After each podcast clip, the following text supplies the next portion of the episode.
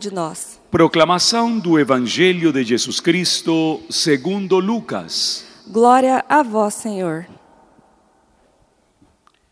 Os pais de Jesus iam todos os anos a Jerusalém para a festa da Páscoa. Quando ele completou doze anos, subiram para a festa como de costume.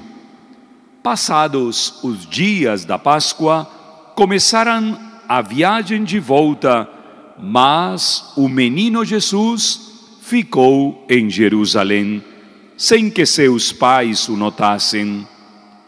Pensando que ele estivesse na caravana, caminharam um dia inteiro.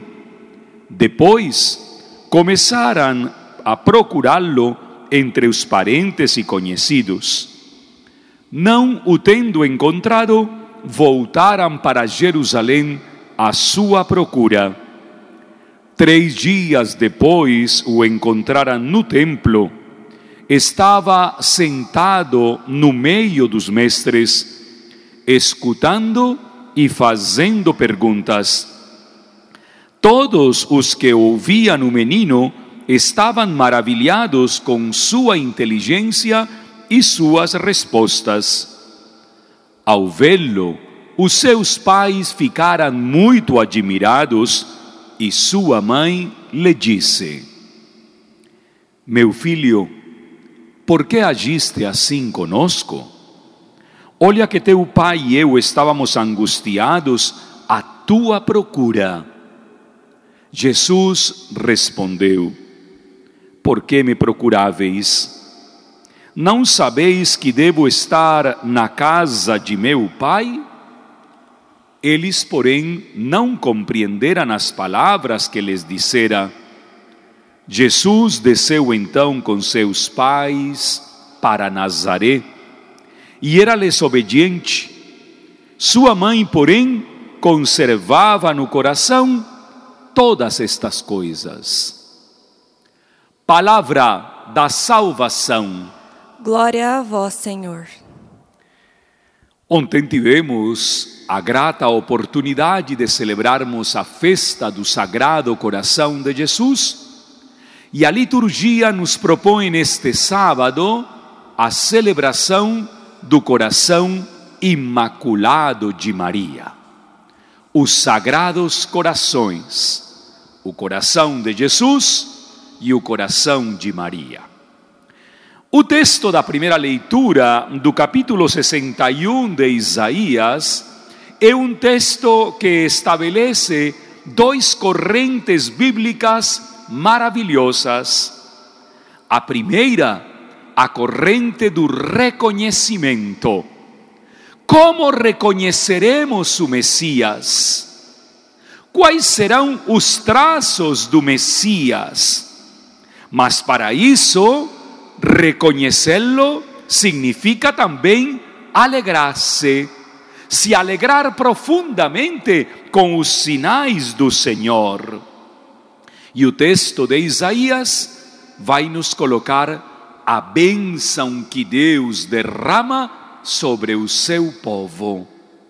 Reconhecer as bênçãos de Deus na vida de cada um de nós reconhecer como somos abençoados por Deus. O povo reconhece a mão do seu Senhor, o Senhor cuida dele. E a segunda corrente bíblica é ainda muito mais forte, porque no reconhecimento você constata os fatos do Senhor. Quais? Vai fazer com que da terra brote uma planta nova. O jardim vai germinar uma semente especialíssima. No meio de toda a criação, a exultação desse reconhecimento terá agora nada mais nem nada menos que uma nova semente, o sol da justiça. É precisamente isso que o evangelista Lucas vai proclamar neste texto dos evangelhos da infância do capítulo segundo. Filho, diz Maria, não ficas um pouco perturbado e preocupado, nos deixando tão angustiados? Teu pai e eu estávamos à tua procura. Por que agiste desse modo? E Jesus, numa atitude dialogal, faz com que Maria reconheça que aquele menino não é simplesmente o menino de Nazaré. Aquele menino é o filho unigênito do Pai. E por isso, mesmo sem compreender, José e Maria voltam a Nazaré com ele e voltando, Jesus se torna um filho obediente. Para não causar nenhum tipo de incômodo, Jesus volta para a casa dos seus pais.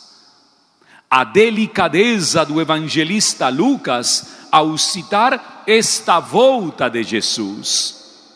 Os pais levaram o menino de 12 anos para celebrar a festa pascal do rito judaico.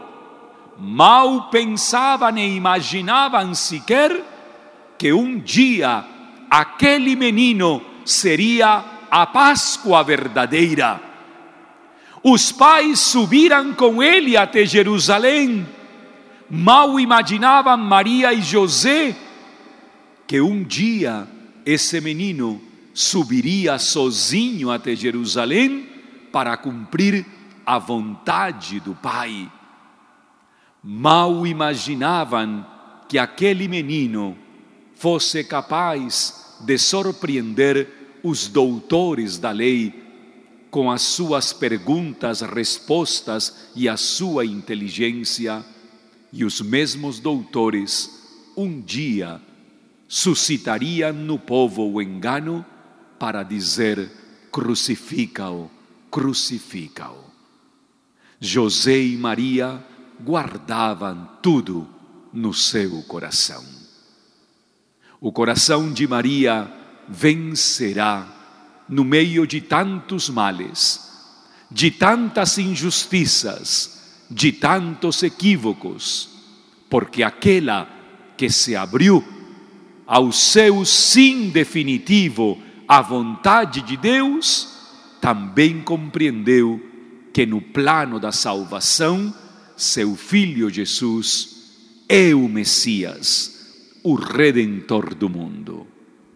O coração imaculado de Maria, derramai sobre toda a vossa igreja a paz e a alegria. Regozijai-vos no Senhor, eu repito, regozijai-vos, exultai de alegria.